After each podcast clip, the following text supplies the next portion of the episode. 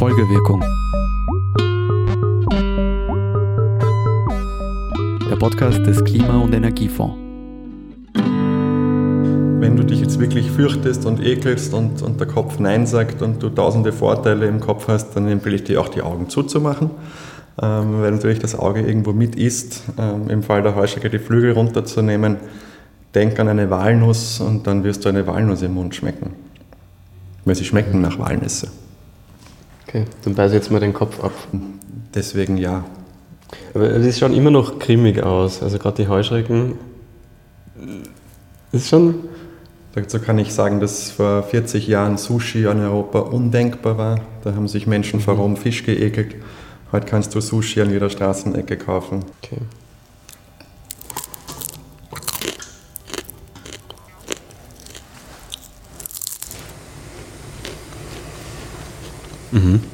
Iris, was habe ich da gerade gehört? Unser Christoph, Der Christoph Wager. genau, unser Christoph Wager war diese Woche beim Insektenessen und hat dabei mindestens einer Heuschrecke den Kopf abgebissen.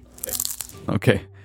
Warum hat er das gemacht? Das hat mit dem Thema unserer heutigen Folge zu tun. Denn wenn du dich erinnern kannst, in unserer letzten Folge ging es um die Kosten des Klimawandels. Ja klar. Und heute geht es um das Kosten mm, im Klimawandel. Das war jetzt ein echter Schenkelklopfer. Ja, hätte von dir sein können. Ja, stimmt. Ja, aber schlechte Scherze beiseite. Es geht um den Zusammenhang zwischen unserer Ernährung und dem Klimawandel und was wir in Zukunft essen müssen, um das 2-Grad-Ziel zu erreichen. Warum müssen wir unser Essverhalten ändern, um das 2-Grad-Ziel zu erreichen? Hui, äh, da müssen wir mal kurz ausholen und dorthin gehen, wo unser Essen produziert wird. In den Supermarkt. Haha, ja, oder vielleicht besser zur Landwirtschaft. Denn die Landwirtschaft hat sich in den letzten 200 Jahren grundlegend verändert, weil sich die Weltbevölkerung in dieser Zeitspanne versiebenfacht hat. Und wie du dir vorstellen kannst, mehr Menschen heißt auch Mehr essen. Genau. Und deswegen wird heute auf der Hälfte der bewohnbaren Landflächen Landwirtschaft betrieben. Auf der Hälfte der bewohnbaren Landflächen. Also auf allen Flächen ohne Eis und Wasser und Berge. Ja, und jetzt pass auf. 80 Prozent von dieser Landfläche werden für die tierbasierte Landwirtschaft verwendet. Tierbasierte Landwirtschaft, also für Kühe, Schafe, Schweine und so weiter. Ja, für Nutztierhaltung und Futtermittelanbau. Ja, und das braucht so viel Platz. Ja, unglaublich, oder? Ja, Weil es hat sich nicht nur der Mensch versiebenfacht, sondern wir halten auch viel mehr Nutztiere als früher. Weil vor 200 Jahren machte der Mensch plus Nutztiere 10% aller Säugetiere aus. Heute sind es ja, wie viel? 96 Prozent. 96 Prozent. Okay, also damit ich das richtig verstehe. Der Mensch plus Kühe, Schafe, Schweine und so weiter macht 96 Prozent der Biomasse aller Säugetiere aus. Ja, Und was ist mit den restlichen 4 Prozent? sind Wildtiere. Okay, 4 Prozent Wildtiere. Ja. Und wenn man sich diese Dimensionen mal vor Augen führt, dann sieht man auch, dass die Landwirtschaft zum Klimawandel beitragen muss. Vor allem die nutztierbasierte Landwirtschaft. Wie viel genau ist allerdings schwierig zu berechnen. Und deswegen haben wir ein Interview mit Kurt Schmiedinger geführt. Ja, mein Name ist Kurt Schmiedinger, ich bin äh, Lebensmittelwissenschaftler und Geophysiker. Lustige Kombination. Ähm, betreibe ein Projekt, das nennt sich Future Food. Da geht es um Alternativen zu Tierprodukten für die Zukunft. Das können pflanzliche Alternativen sein oder auch ähm, zum Beispiel zelluläre Landwirtschaft, gezüchtetes Fleisch und so. Ich möchte es einfach quasi nur präsentieren. Und ich bin auch neben der Wissenschaft auch gerne Aktivist und sehe das auch nicht als Widerspruch im Umwelt- und im Tierschutzbereich. Denn Kurt Schmiedinger hat zusammen mit der Wissenschaftlerin Elke Stehfest im Jahr 2012 eine Studie erstellt, die sich mit der Klimabilanz der nutztierbasierten Landwirtschaft beschäftigt.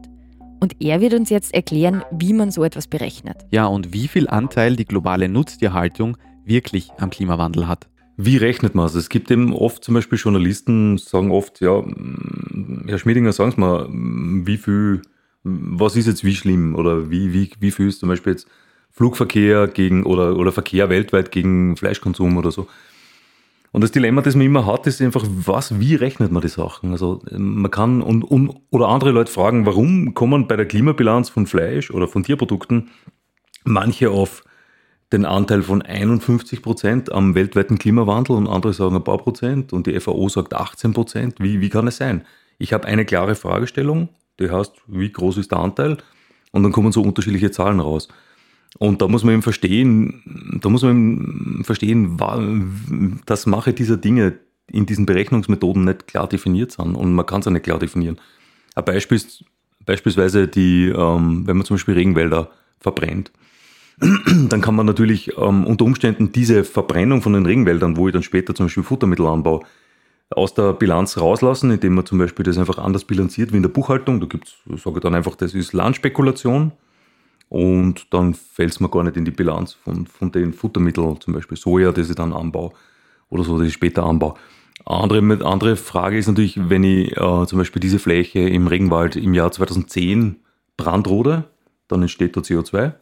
Und dann baue ich dann zum Beispiel in den Jahren danach, weiß gar nicht, wie viele Jahre das dann funktioniert, das wissen, weiß man ja noch nicht, baut man dann Soja an. Und wie ähm, nehme ich jetzt diese Emission aus dem Jahr 2010 von diesem Hektar Regenwald, wie verteile ich die jetzt auf die Produktion der nächsten Jahre? 1000 Jahre, jedes Mal ein Tausendstel oder 10 Jahre ein Zehntel und ab dem 11. Jahr ist das clean? Oder mache ich es irgendwie, ja, weiß man nicht. Und was ist, wenn ich es im Jahr 2010 bilanziere? Dann fällt mir das gar nicht in die Produktion von dem, ähm, von, von, dem, von dem Soja, das ich dann später anbaue. Vor allem weiß ich ja oft in, gar nicht genau, wenn ich das aufteile auf, die, auf das, was ich da produziere, weiß ich ja noch gar nicht, ich weiß die letzten zehn Jahre, was da haben wir Soja anbaut auf der Fläche von mir aus. Aber ich weiß nicht, was die nächsten 50 Jahre dort passiert. Ob ich dann nach zehn Jahren vielleicht ist dann finito mit Sojaanbau. Deswegen gibt es keine klare Definition, wie man ähm, dann zum Beispiel ähm, solche Emissionen aufteilt auf das, was man dann produziert. Und je nachdem, wie das dann jemand macht, das ist nur eine Schraube von ganz vielen, die man drehen kann bei diesen Klimabilanzen. Und deshalb, wenn man alle Schrauben in eine Richtung dreht, also zum Beispiel alle Schrauben so, dass, dass ich sage, die, die Tierhaltung soll möglichst schlecht, schlecht aussteigen oder die Tierhaltung soll möglichst gut aussteigen, ähm, dann kriege ich eben eine riesen Bandbreite. Ich kann äh, die Studien so trimmen, dass ich auf ein paar Prozent Anteil der Nutztierhaltung am globalen Klimawandel komme. Und man kann sich mal in die andere Richtung drehen, wie World Watch Institute vor was weiß ich, acht Jahren oder so, die dann eben auf über der Hälfte des vom menschengemachten Klimawandels äh, kommen. Also, wenn man es äh, moderat schätzt, so wie es die UNO-Landwirtschaftsorganisation FAO macht, dann kann man sagen, dass die Nutztierhaltung in der Größenordnung des gesamten globalen Verkehrs ist, was den Anteil am Klimawandel betrifft. Das ist eine eher moderate Einschätzung. Also sprich so viel wie alle Autos, Flugzeuge, Schiffe, Züge, LKWs, Motorräder zusammen. Also die moderate Einschätzung der FAO, also der Food and Agriculture Organization der UNO, schätzt den Anteil der Nutztierhaltung am Klimawandel so hoch ein wie den gesamten weltweiten Verkehr. Der gesamte weltweite Verkehr. Also alle Autos, Flugzeuge, Züge. LKWs, Schiffe, Mopeds, Frachter. Also laut UNO stammen 18 Prozent der globalen Emissionen aus der Nutztierhaltung. Ja, und das ist die moderate Schätzung.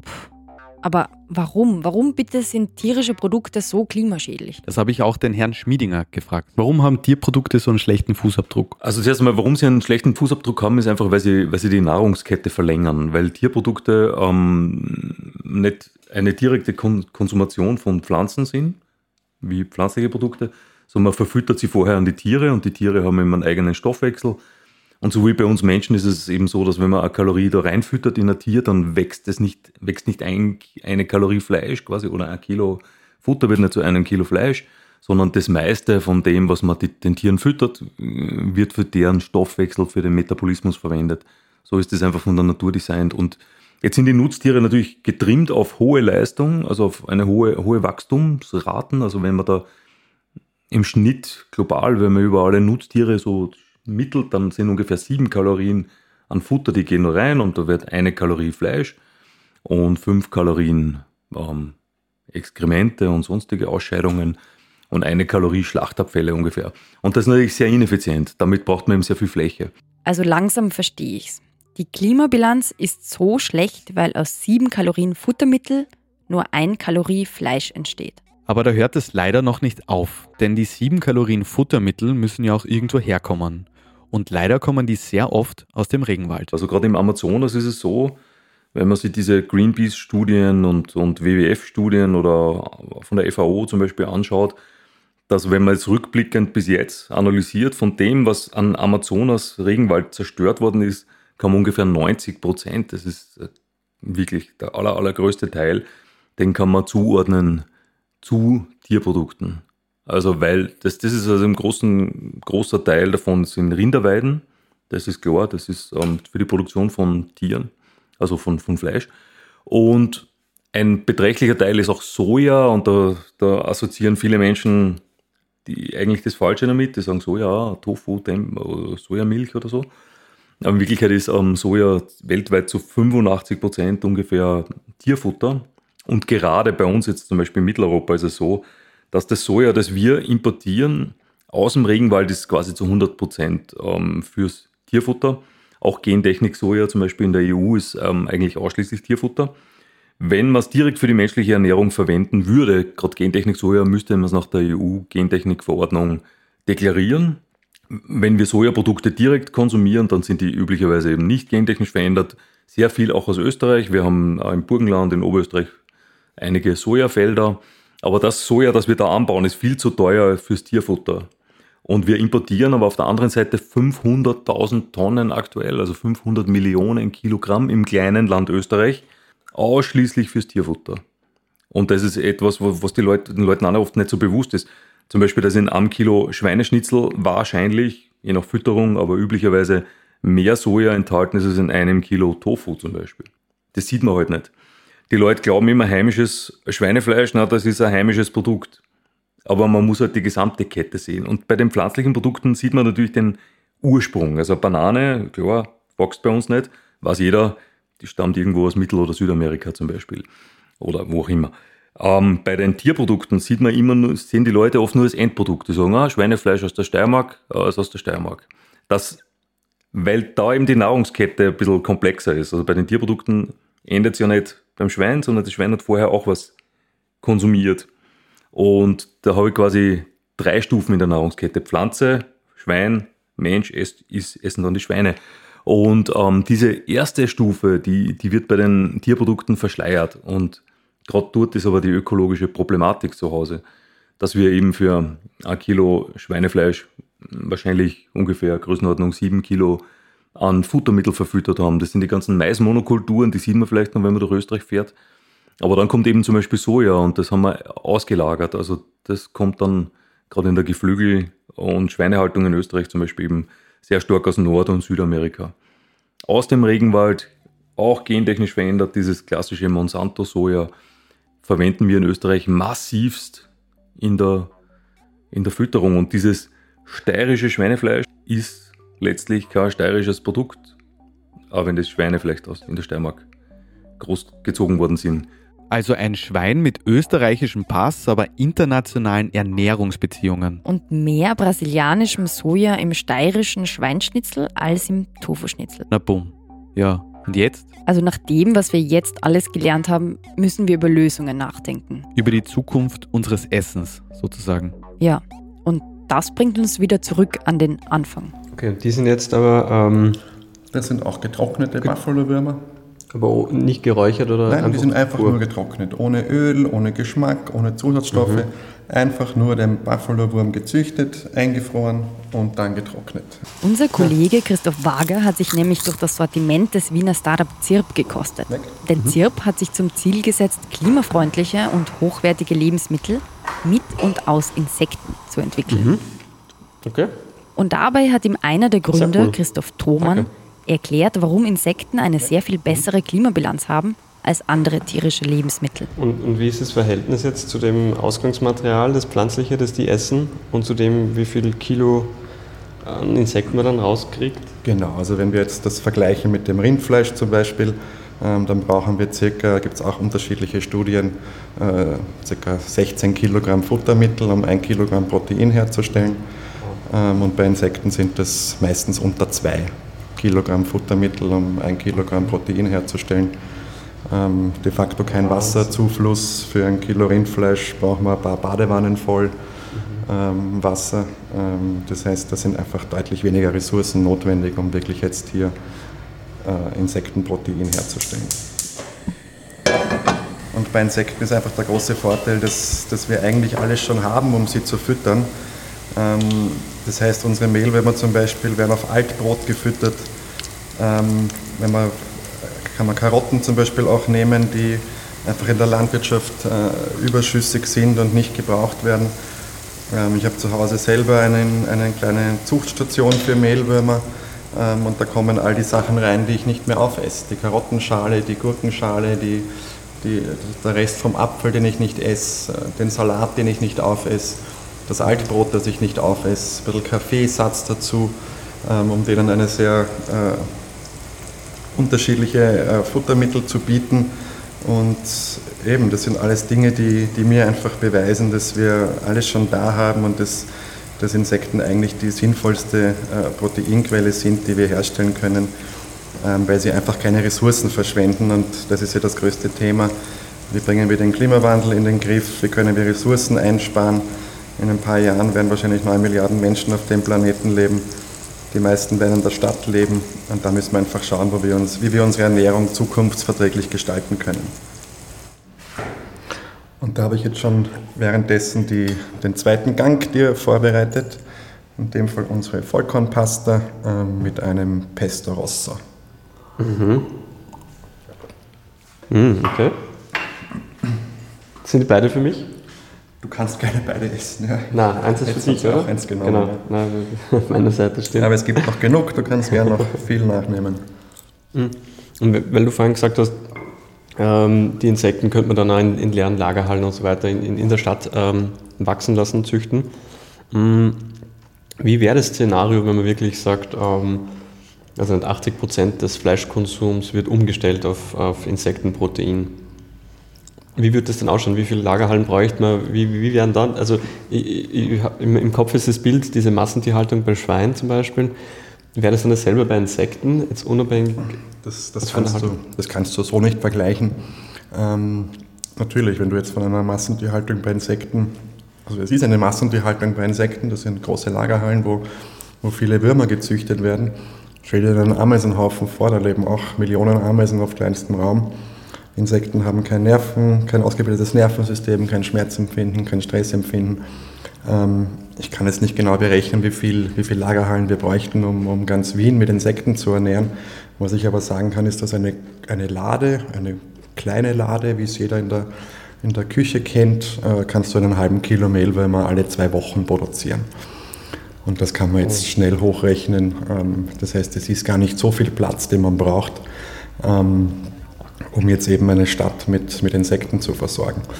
Und, und gerade das ist auch, was die letzten Jahre passiert ist. Ähm, Es gibt immer mehr Insektenzuchtbetriebe in ganz Europa. Und Insekten werden in Zukunft nicht von unserem Speiseplan wegzudenken sein. Du wirst in ein paar Jahren, so wie du heute Sojaprotein in vielen Produkten findest oder Molkeprotein in vielen Produkten findest oder auch Erbsenprotein und pflanzliches Protein, du wirst an keinem Lebensmittel vorbeikommen, wo du nicht auch Insektenprotein drinnen hast. Okay, also zusammenfassend. Insekten brauchen im Vergleich sehr, sehr viel weniger Ressourcen. Ja, und man könnte sie auch als Restelesser bezeichnen. Also sie essen alles auf, was wir wegwerfen, plus wir können sie regional züchten. Ja, und anscheinend hat es dem Christoph auch geschmeckt. Ja, das habe ich gehört. Ja, aber es gibt auch noch andere Ansätze, die versuchen, zukunftsfähiges Essen herzustellen. Äh, Iris, hast du schon mal was von zellulärer Landwirtschaft gehört? Mm, Nein, Ja, Zellu. zelluläre Landwirtschaft. Das bringt uns jetzt zum Abschluss nochmal zurück zum Herrn Schmiedinger. Und ähm, dann gibt es natürlich auch noch einen ganz neuen Bereich, das nennt sich zelluläre Landwirtschaft, also wo man ähm, quasi nicht ein ganzes Tier züchtet und dann einzelne Teile rausschneidet, sondern andersrum, man beginnt mit der Zelle und macht das quasi von unten, von unten nach oben und lässt die Zellen wachsen zu, zu genau den Teilen, die man haben will. Und das nennt sich eben, ist mittlerweile ist bekannt unter den Begriffen ähm, Cultured Meat oder Clean Meat oder Cultivated Meat. Ähm, wird oft äh, auch als Laborfleisch zum Beispiel ein bisschen verunglimpft, würde ich sagen. Verunglimpft deshalb, weil ähm, wenn es wirklich produktionsreif wird, diese Produkte natürlich nicht im Labor produziert werden. Es ist genauso, jedes Joghurt oder jede Biersorte wird im, im Labor quasi erst einmal vorproduziert oder, oder geprototypt. Und später produziert man es dann in einer Brauerei oder in einer Molkerei. Und genauso ist es eben auch bei, bei diesem zellulären Fleisch, ähm, das da im Raum steht. Das ist momentan natürlich in einer langen Entwicklungsphase und damit in einer Laborphase. Aber wenn es dann soweit ist, wird es so sein wie eine Fleischbrauerei mehr oder weniger. Es werden riesengroße Tanks sein, in denen dann ähm, Fleisch produziert werden kann aus den Zellen. Und die Möglichkeiten, die man damit hat, sind in der Theorie ähm, sehr vielfältig. Man könnte ähm, alle möglichen Mischungen machen. Man kann ähm, die exotischen Fleischsorten mischen. Ähm, etwas, was in der Natur nicht so leicht geht und wo man zum Beispiel die Arten in der Natur sofort gefährden würde. Aber man könnte da Krokodil, Känguru, Burger machen oder was halt immer vielleicht irgendwelche Celebrities lustig finden, um zum Beispiel den Markteinstieg zu, zu, zu schaffen und zum, vielleicht ein bisschen aus dieser Laborfleischecke rauszukommen. Man kann da durchaus offensiv dran gehen und man kann auch Fleisch produzieren, das zum Beispiel weniger Cholesterin hat oder gar keins oder weniger gesättigte Fettsäuren. Und die Dinge, die, wo man halt weiß, dass die zum Beispiel Herz-Kreislauf-Erkrankungen äh, verursachen oder andere Dinge, im Diabetes Typ 2 Entstehung oder, oder vielleicht Krebsentstehung und so, dass man diese Dinge einfach aus dem Produkt rauslässt und dann quasi wirklich ein gesundes Fleisch, sage ich jetzt mal, ähm, damit produzieren könnte, ohne die Nachteile, die eben Tier, Tierfleisch hat. Und mit einer viel besseren Ökobilanz. So zumindest mal, das ist mal die Theorie.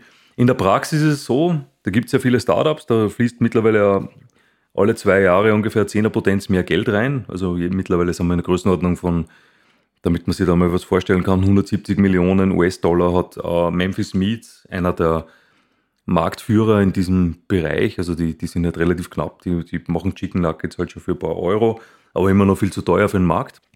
Und die haben jetzt ungefähr 170 Millionen US-Dollar letztes Jahr bekommen. Also man merkt schon, es ist ein bisschen, es geht so ein bisschen Richtung Endspurt.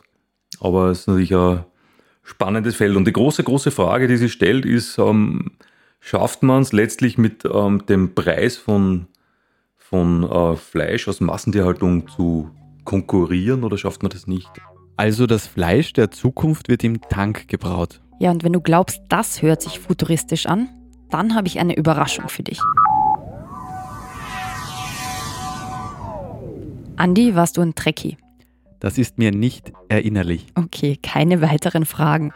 Also was du gehört hast, war ein Food Replicator vom Raumschiff Enterprise. Von der NCC 1701D unter Captain Jean-Luc Picard. Ah, okay, also äh, wie auch immer. Ein Food Replicator ist eine Science-Fiction-Maschine, die jede beliebige Speise quasi aus dem Nichts erschaffen kann. Ganz so weit ist die Technik noch nicht, aber was man heute schon machen kann, ist Essen im 3D-Drucker zu drucken. Und das bringt mich zum Startup Legendary Fish. Legendary Fish druckt nämlich Lachs aus Pflanzenproteinen. Und um genauer zu verstehen, warum sie das machen und wie das eigentlich geht, war ich mit einem der GründerInnen, nämlich mit Robin Simser, im Haus des Meeres spazieren. Und dieses Gespräch gibt es als Bonusfolge. Zu finden in deiner Podcast-App oder auf www.folgewirkung.at. Okay, Iris, ich rekapituliere. Bitte. Unsere Landwirtschaft, wie wir sie jetzt betreiben, ist nicht zukunftsfähig. Ja. Und wir müssen dringend drüber nachdenken, wie wir das anders machen. Ja. Ja. Andi, jetzt bin ich hungrig. Ich glaube, der Christoph hat noch ein paar Mehlwürmer in seiner Lade. Folgewirkung ist der Podcast des österreichischen Klima- und Energiefonds. Der Klima- und Energiefonds unterstützt Ideen, Konzepte und Projekte in den Bereichen Forschung, Entwicklung, Mobilität, Marktdurchdringung und Bewusstseinsbildung. Mehr Informationen auf www.klimafonds.gv.at. Dieser Podcast wird produziert vom Produktionsbüro Sissi Grant. Das sind Christoph Wager, Iris Borotschnik und Andreas Fischer. Musik von Petra Schrenzer. Alle Informationen zum Podcast findet ihr auf www.folgewirkung.at.